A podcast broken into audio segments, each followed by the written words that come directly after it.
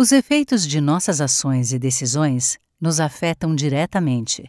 Portanto, você não pode ficar alheio às propostas que estão moldando nosso presente e nosso futuro. Ou você faz parte dessa história, ou a história te deixará de lado. Papa Francisco. Olá, você está no Bem Adiante. Você já ouviu falar da Economia de Francisco?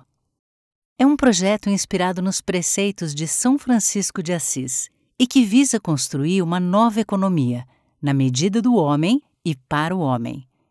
O objetivo do Papa Francisco ao idealizar esse projeto é que tenhamos no mundo uma economia socialmente justa, economicamente viável, ambientalmente sustentável e eticamente responsável. O que implica uma nova arquitetura financeira internacional Desde o início do seu pontificado em 2013, foram frequentes as ocasiões em que, por meio de discursos, documentos, encontros com líderes políticos e movimentos populares, o Papa exprimiu de forma direta sua discordância com nosso atual modelo econômico, que gera acumulação para uma minoria em detrimento de uma vida digna para todos. A iniciativa da economia de Francisco começou com uma carta do Papa dirigida aos jovens em maio de 2019.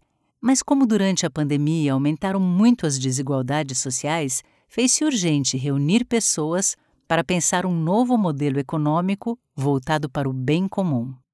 Assim, houve um encontro virtual promovido pelo Vaticano com jovens de 115 países de diferentes crenças, além de economistas e líderes mundiais todos convidados para debater juntos um novo modelo econômico global, repensando a economia na sociedade a fim de humanizá-la, tornando-a mais justa, inclusiva e sustentável, e, sobretudo, colocando-a a serviço da vida.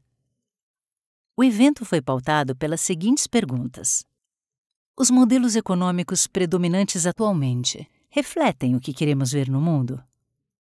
Como repensar a economia e torná-la mais humana, menos excludente? Que atitudes e mudanças são necessárias para reduzir as desigualdades e não deixar ninguém para trás? Efetivamente, no mundo não faltam recursos nem dinheiro. O que há é falta de justiça e de partilha.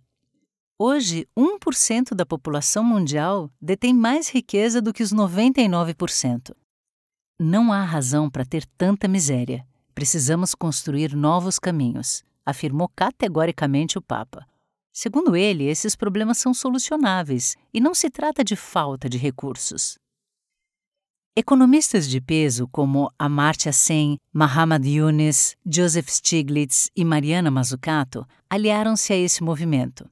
Mariana, por exemplo, considera que a crise desencadeada pela pandemia da Covid-19 é uma oportunidade de fazer um capitalismo diferente. Para ela, o modelo atual de capitalismo está com os dias contados, simplesmente porque não temos escolha. As alterações climáticas, sem dúvida, serão o maior desafio para a humanidade na próxima década, afirma Mariana. Se não resolvermos isso, não haverá mais nada a fazer. O seu projeto é ambicioso. Ela acredita não só que o próprio capitalismo pode ser refeito, mas na existência de um setor público provedor de serviços essenciais e de investimento em pesquisa. Ela cita como exemplo o caso da Apple, que, apesar de ser uma empresa privada, surfou em descobertas patrocinadas pelo governo. Quando a Apple surgiu, já tinha, por exemplo, a internet, o GPS, a tela de toque, ou seja, tecnologias que foram financiadas com fundos do setor público. A Mariana acredita que a inovação nos processos modernos de desenvolvimento dependem de um equilíbrio entre pesquisa e aplicação comercial gerando o que ela chama de ecossistema de inovação. E, sobretudo, que as grandes corporações, que frequentemente pagam impostos com valores simbólicos, passem a ser melhor tributadas, injetando parte do lucro na economia. O público e o privado devem estar juntos, trabalhando juntos, e o resgate do papel do Estado seria para ela fundamental para um desenvolvimento sustentável. Mas ela vai além e sugere que as alterações climáticas e a malha social precisam estar no centro de como a gente pensa a economia. Mariana acredita que o capitalismo pode e deve ser orientado para um futuro inovador e sustentável, que funcione para todos nós. E alerta: Precisamos ser treinados a escutar e trabalhar em conjunto, especialmente aprendendo a ouvir. Se nós economistas não soubermos ouvir, não alcançaremos o resultado necessário.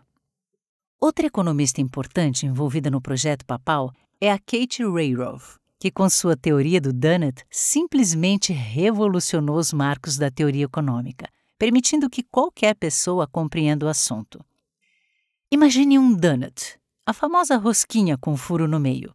A partir dessa imagem, pense o seguinte: que produzimos algumas coisas em excesso e outras de maneira insuficiente. Por exemplo, há muita poluição no ar e pouca atenção à saúde pública. O que está em excesso aparece no gráfico Dunnett saindo para fora da rosca, e o que não é suficiente aparece no vazio do meio da rosca.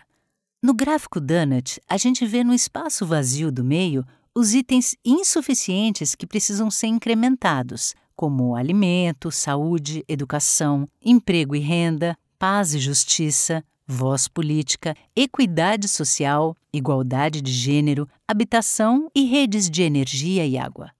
O corpo do donut é o espaço justo e seguro para a humanidade. O limite da rosquinha é cercado por um teto ecológico, que não deve ser ultrapassado.